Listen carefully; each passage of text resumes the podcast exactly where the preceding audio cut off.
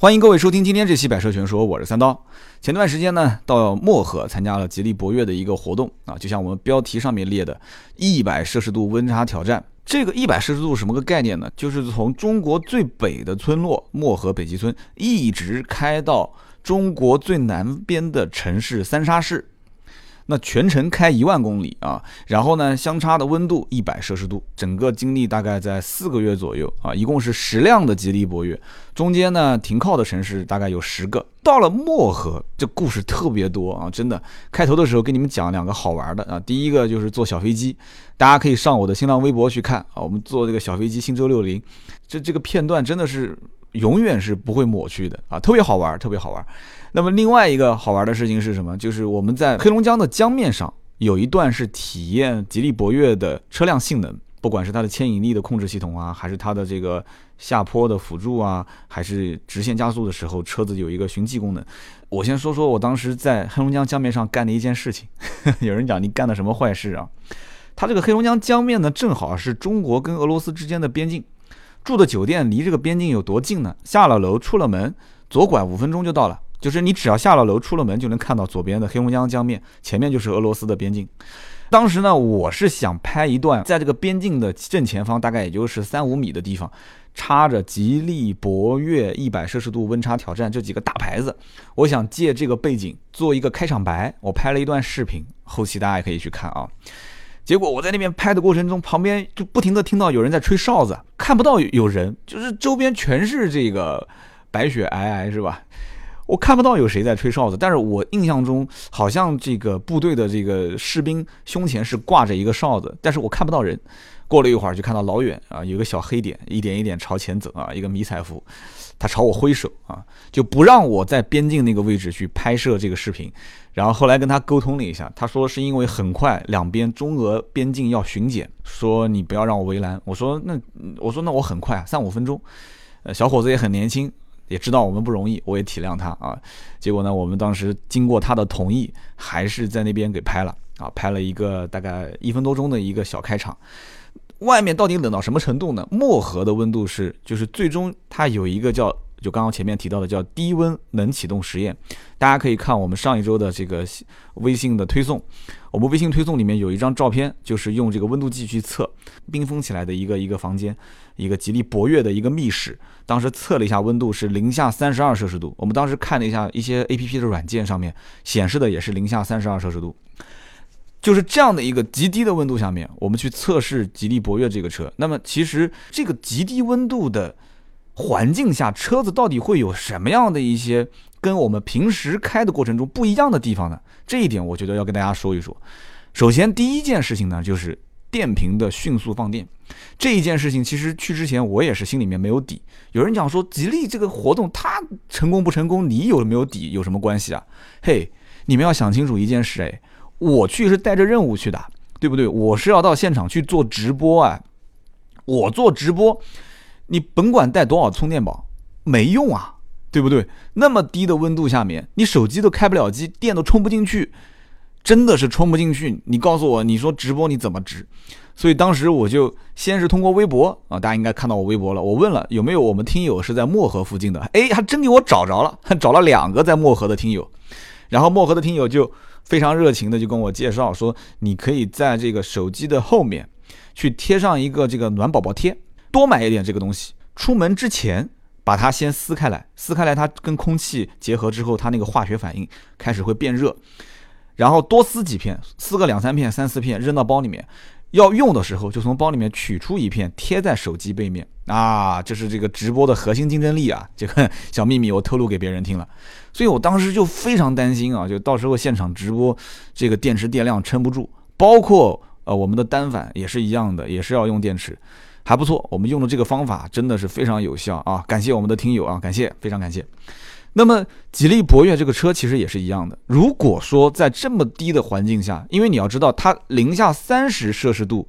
啊，是要持续的去冰冻四十八个小时，这个真的是一点不吹牛。为什么呢？第一天我们是看着这个车进去，然后进去之后就把这个车整个的这个用冰啊，就把它给封起来了，分成一个密室。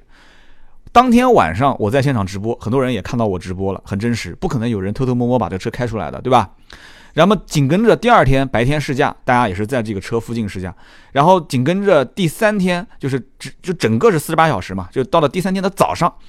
把这个冰冻的房间拆掉，工程师上去一次性点火成功。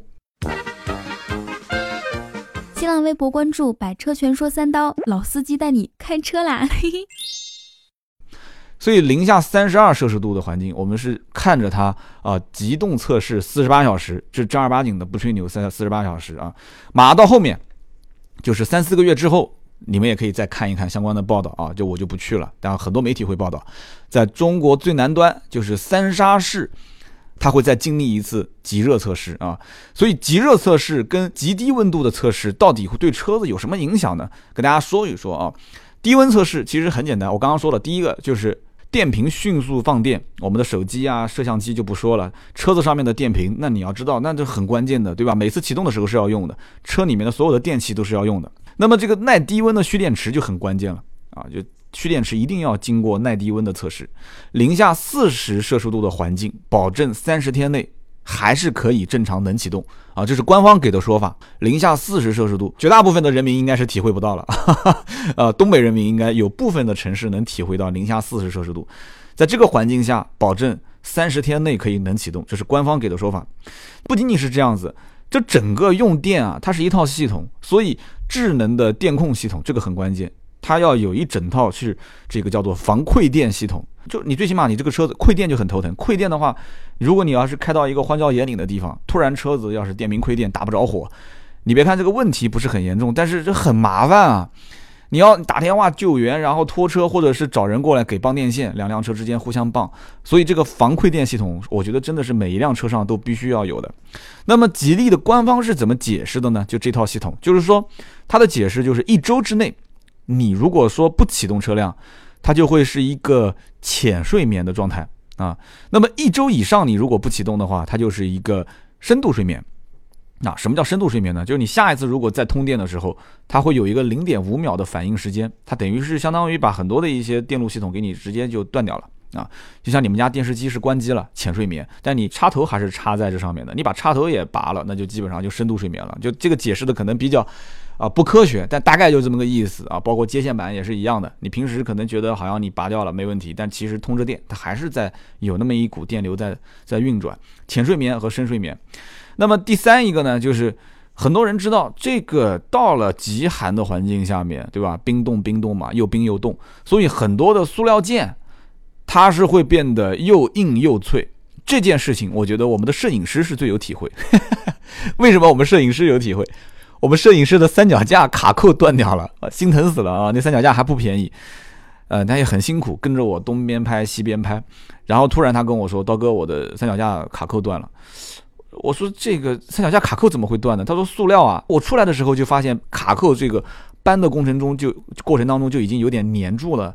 因为你要知道，就是摄影机、摄像机进到就从户外零下三十多摄氏度进到房间的时候是不能立马开机的。为什么呢？因为你看那个镜片，你从外面到了室内之后，你带着一些这个水蒸气，然后进去之后，一下子整个镜片就全部都糊掉了。那个摄像机也是一样的，一进去你就不能把这个电源通电，因为里面有水，对吧？这些所有的电路系统都特别怕水。那么三脚架也是一样，三脚架你你从外面到里面有水蒸气，从里面拿出来之后，上面有一层水，啪。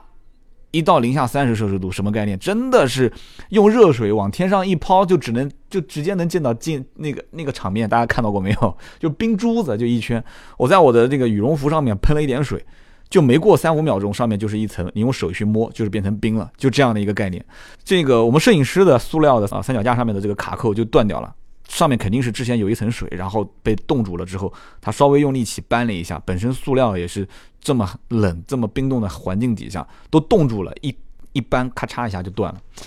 那么厂家呢，肯定了，就对这些塑料件的这些物理的变化啊，就它肯定是要做一些常规性的测试，但但是其实厂家要测试东西远远比这些多得多啊。为什么这么说呢？因为这种极寒的测试，它是为了验证整车的各个系统啊，在低温环境下的一个适应性，就是各种情况，它到底适应怎么样，它的有没有一些异常的情况，这是很多工程师特别是对于一款这种明星产品来讲的话，工程师是不能允许有任何的一点细小的问题出现的。所以说到底啊，比方说它的底盘在低温下有没有异响啊？它的一些橡胶件、密封件在低温下面会不会发生一些性能的衰减？就像我刚刚说的那个三脚架上面的卡扣，会不会影响到零部件的性能？电子元件在低温状态下的工作，它的可靠性怎么样啊？包括整车的采暖系统、除霜系统、除雾系统能不能达标？对吧？整车的制动系统、转向系统是否正常？能不能达到正常的标准？对吧？整车在低温下耐久可靠性怎么样？整车各项功能是否正常？各项功能指什么呢？娱乐系统啊，对吧？这也不能出问题啊。你说我开过去，本来是想心情很好去旅游的，结果到了这么低的温度下面，结果发现导航不能用，收音机不能用啊。一些安全的设备，比方说 ESP、EPB、定速巡航这些。都不给用，那出了问题了，那就头疼。所以说这些东西都是很多的一些工程师要在极寒的情况下去测试的啊，不仅仅是极寒，包括极热。我们一会儿说，就是将来这个车子如果在一个非常炎热的环境底下，它会是要去看有哪些变化啊。那么就继续说呗，就说说这个极热温度下的变化。极热温度下呢，首先也是第一个就是塑料件老化，塑料件的老化，大家知道的，你就是再怎么好的塑料件。你如果不经过这种抗老化的处理的话，你放那个地方晒，大家知道有很多的那种淘宝上卖的那种很便宜的一些放手机的那种塑料的软的那个东西，你放在那个前面的仪表台上面，时间久了，像有些夏天特别炎热，你会发现闻到一股味道，然后你再把它拿起来的时候，你会发现橡皮筋，橡皮筋就很容易理解，橡皮筋你可能忘了丢在你们家的什么抽屉里面。你过个可能一年或者是半年，你发现那个橡皮筋已经化了，已经粘在那个木头上了，怎么搓都搓不掉。塑料件的老化，包括异味儿，这个都是很头疼的。所以极热测试就是测这个，要抗老化，要让它尽量在这个车的生命周期里面，塑料件不能在这个过程当中进行一个就是大幅度的性能衰减和老化。那么第二一个呢，就是在这种极热的温度下面会出现轮胎的爆胎。啊，所以轮胎的选择也很关键，因为这个过热容易使气压过高嘛，轮胎散热又比较慢，而且还有一个问题就是，你的体表温度跟地面温度其实是不一样的。大家都知道，地面的温度，轮胎接触的这个温度数值是非常高的，然后再加上轮胎本身摩擦摩擦，对吧？在光滑的地上摩擦，它的温度更高，所以你车速越快，轮胎产生的这个热量就越大，所以容易爆胎。那么第三一个呢，就是整个车的制动的效能可能会下降。啊，因为很多车都是液压制动嘛，液压制动会出现一个什么呢？就温度特别高，就是你的这个制动液，就是我们俗称就刹车油，就刹车的制动液，它的温度如果达到一百摄氏度以上，你会发现这个制动液会出现一个气阻现象。气阻现象，很多人你看换刹车油之后，总得要踩个两三脚刹车，要把气给排掉。现在有些更先进的机器不需要了啊，以前老的传统的啊老的维修师有这个习惯啊，换刹车液换完之后要踩几脚。它就是防止就第一脚刹车就失灵嘛，就没有效果嘛，所以说制动性能的下降也有有可能会出现，所以这个时候厂家也要去测，要要去防止这个这个情况，因为这个太严重了嘛。那目前为止没听说会出现什么这种，就是因为在极热的环境下说出现刹车失灵的情况，还没听说啊。那么第三一个是什么呢？就是蓄电池。有人讲说，你刚刚讲说在极寒的情况下蓄电池会放电，那极热呢？极热的情况下，电池也会出现一些问题，比方说啊，电解液它的蒸发会比较快，蓄电池的电化学反应会加快，而且会出现什么呢？会出现过充电现象啊，就是你比方说充电电池放那个地方两天三天没拔啊，过度充电的现象，就更严重的话会影响整个蓄电池的寿命啊，或者直接报废都有可能。那么最后一点呢，就是润滑油的性能会变差，因为你温度特别高嘛，所以它的齿轮油会变质啊。就是整个用来润滑齿轮的这个润滑油会变质，所以汽车的润滑脂，就润滑油里面的这个润滑脂，它在高温底下会流失啊。这个熔点一般是在七十六摄氏度上下，所以会使润滑的效能下降很多啊。更严重的时候可能会烧坏这个齿轮跟轴承。呃，这就是在极热的环境下会出现的一些情况。所以我们反过来看啊，这次一百摄氏度温差挑战的意义到底何在啊？我觉得总结有三点，第一个。就是中国品牌现在是需要得到更多的关注。那我说句实在话，吉利现在给关注的真的是也挺多的。吉利几款车，对吧？从之前最早的博瑞上市到现在的博越，我们这次到这个漠河试驾的博越这个车，那关注度一直很高。而且这个之前的交易量，包括现在的累积的订单量，交易量就是指这个车已经交付啊。那么据说交付已经超过十五万辆了，包括现在订单量都非常多。就是老百姓还是很认这个牌子的，但是继续往后走，啊，要跟合资品牌去进行针锋相对的一些抢市场的一些这个营销活动，我觉得中国品牌是需要得到更多的关注，因为毕竟 A 级车市场，对吧？合资品牌的一些 SUV 的市场还是有很多人买单的，所以自主品牌、中国品牌就需要通过一些营销的事件，让大家把注意力转移过来去看一看。那么第二一个是什么呢？就是他是对自己产品的一个品质的自信，很简单嘛，很容易理解嘛，对不对？如果对自己产品不自信啊，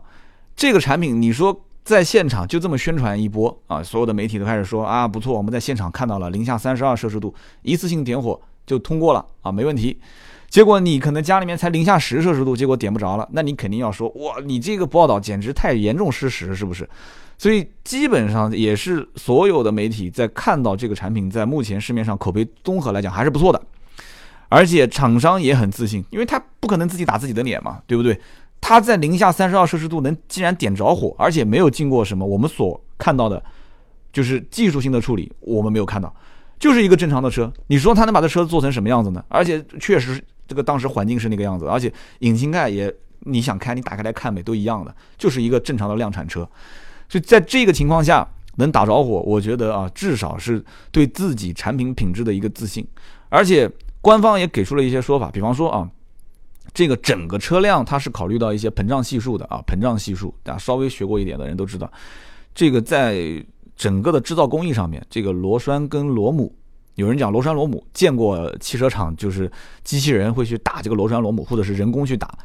啊，滋滋滋，螺栓螺母就把它拧拧紧了。如果你一次性拧紧，这个里面会出问题的。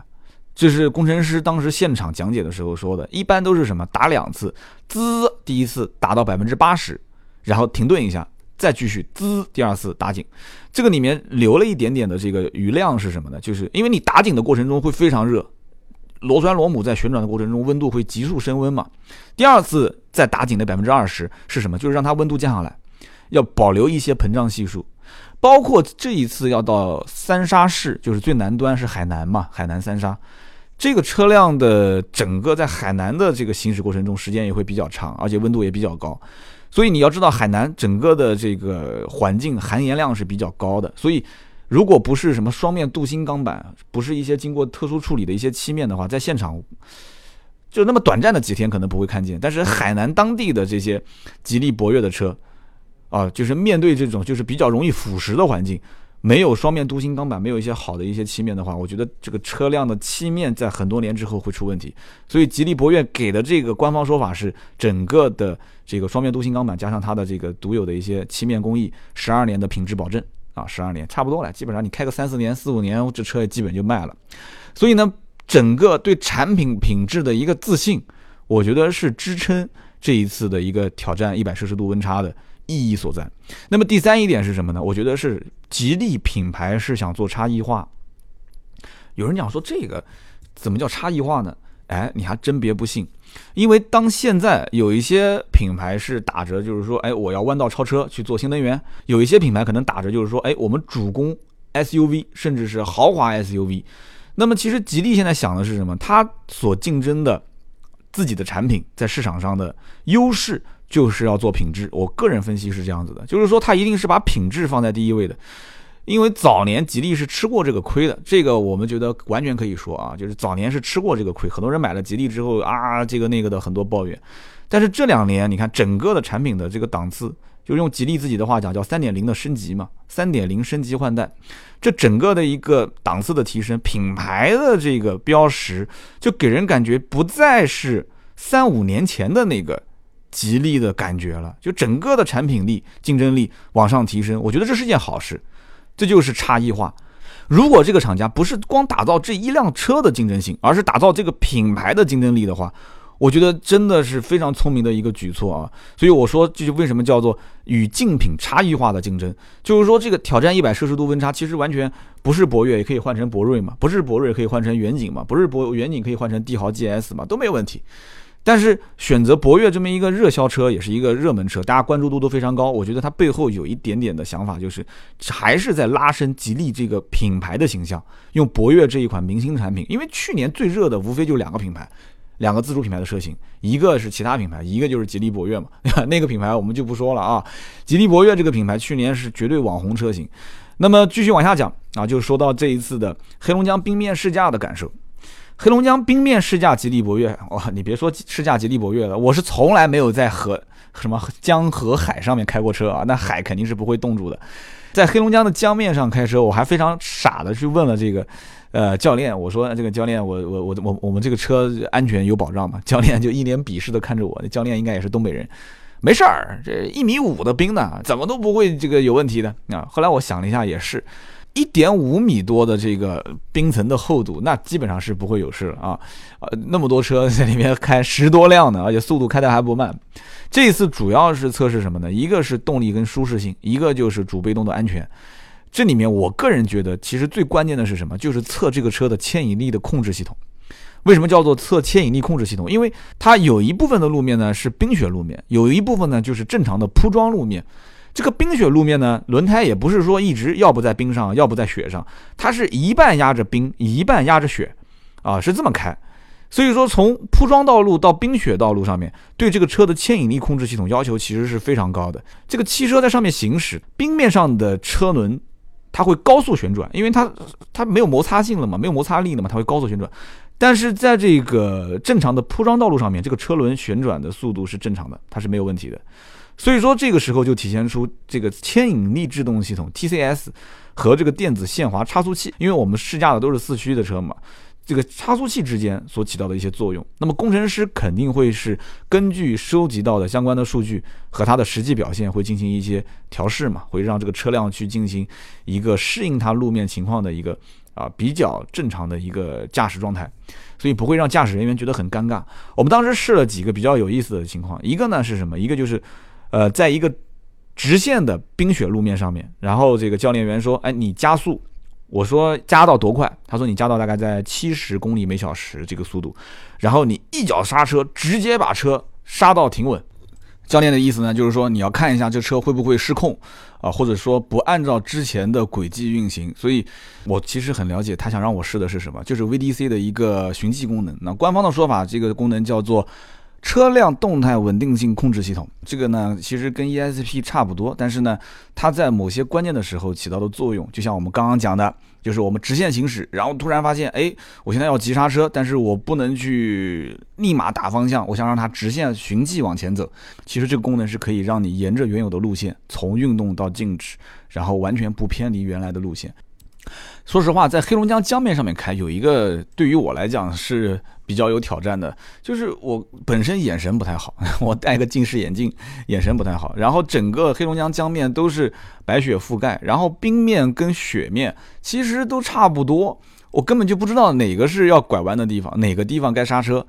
那教练开的还是挺快的，然后车子给到我，我呢当时也是有点小心谨慎，但是教练鼓励我稍微可以开快一些。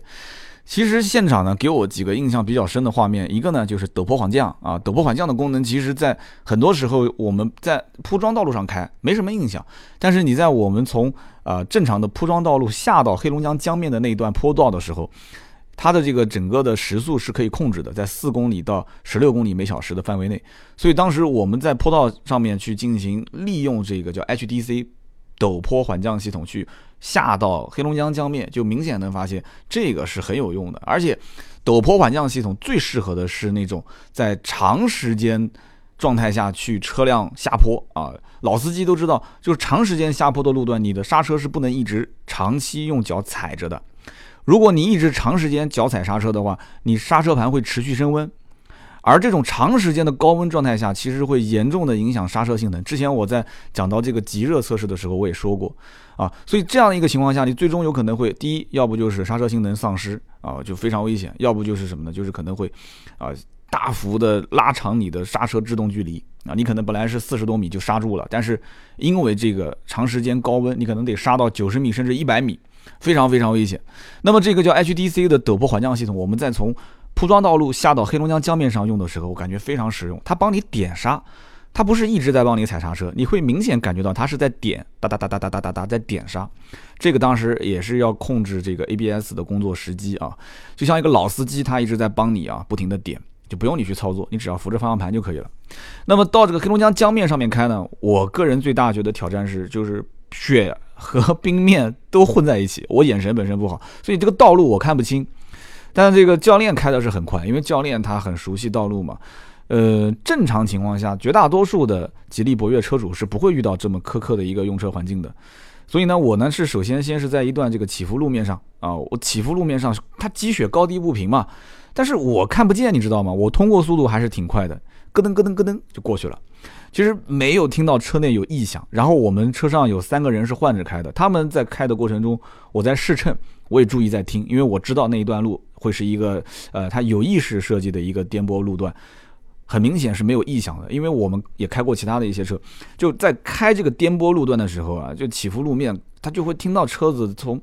有的是从底盘或者是从某一些地方，它会有那种吱呀吱呀吱呀这个声音。其实这就是整个车身刚性的一个调试啊，没有调好。因为你车身整个刚性调的就是太过于坚硬的话，车子人在里面开会很不舒服。就是绷在那个地方，但是如果太软的话，就会出现一些这种，就是车子感觉在扭曲嘛，扭曲就会有声音。所以整个的底盘的支撑性，包括悬挂系统的调教，我个人觉得啊，至少在这个车辆我们测试的过程当中，我觉得还是整体来讲品质非常不错的，就给人感觉整个车不是很松散。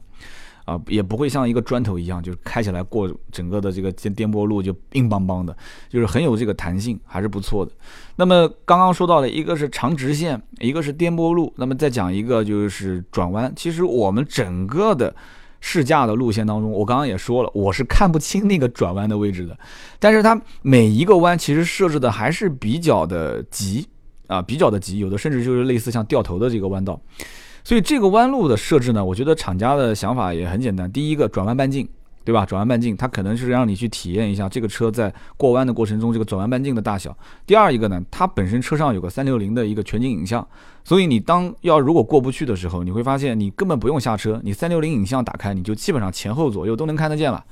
啊，这还是非常非常不错的。总体来讲呢，吉利博越在我们这一次漠河的试驾呢。呃，给我留下的印象是非常深。这个深刻主要是在于啊，第一个场地的这个特殊性啊，在黑龙江的江面上，我是从来没有体验过的。第二一个呢，就是它本身设置了直线路面啊、坡道路面，还有包括这个起伏路面啊、急弯路面，甚至包括急加速，然后急静止这种一些状态。其实我觉得真的配合当时那个环境，挺过瘾的，真的挺过瘾。就是它很多路面是不确定的。啊，叫不确定路面状况，这也是厂家其实之前设定好的。我估计它这个路，其实其实它这个路是可以完全让它显现出来，撒一点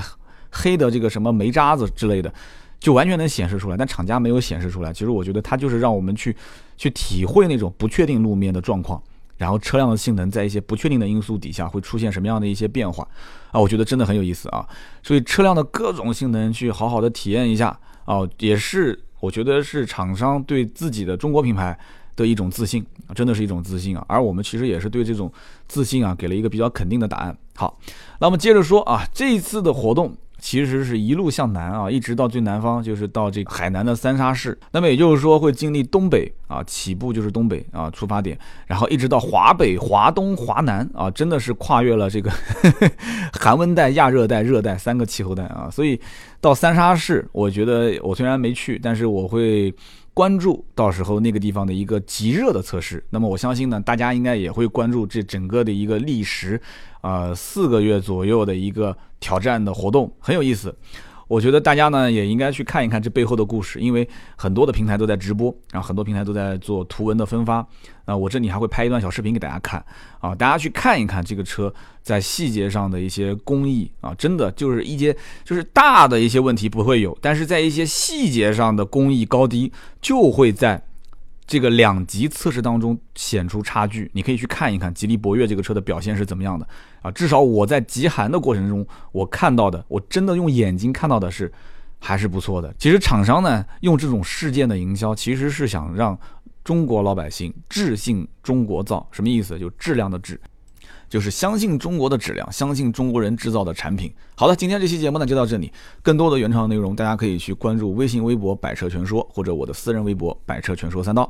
今天这一期节目呢，送一个小福利给大家。如果你是使用喜马拉雅的 APP 在听节目的话，你可以在节目的下方留言评论，让大家帮你啊这条评论去点个赞。下周三，也就是三月十五号中午十二点，评论被点赞最多的前五名朋友。每个人送一百元的现金，我也不知道送什么好，现金来的直接一点啊！每个人一百元的现金啊，被点赞最多的前五位朋友，下周三三月十五号的中午十二点抽奖，我会把那个中奖的截屏发到我的新浪微博啊，百车全说三刀的微博，那么欢迎大家踊跃的参与，谢谢。呃，今天这期感谢各位听到最后的都是铁粉，下期我们接着聊，拜拜。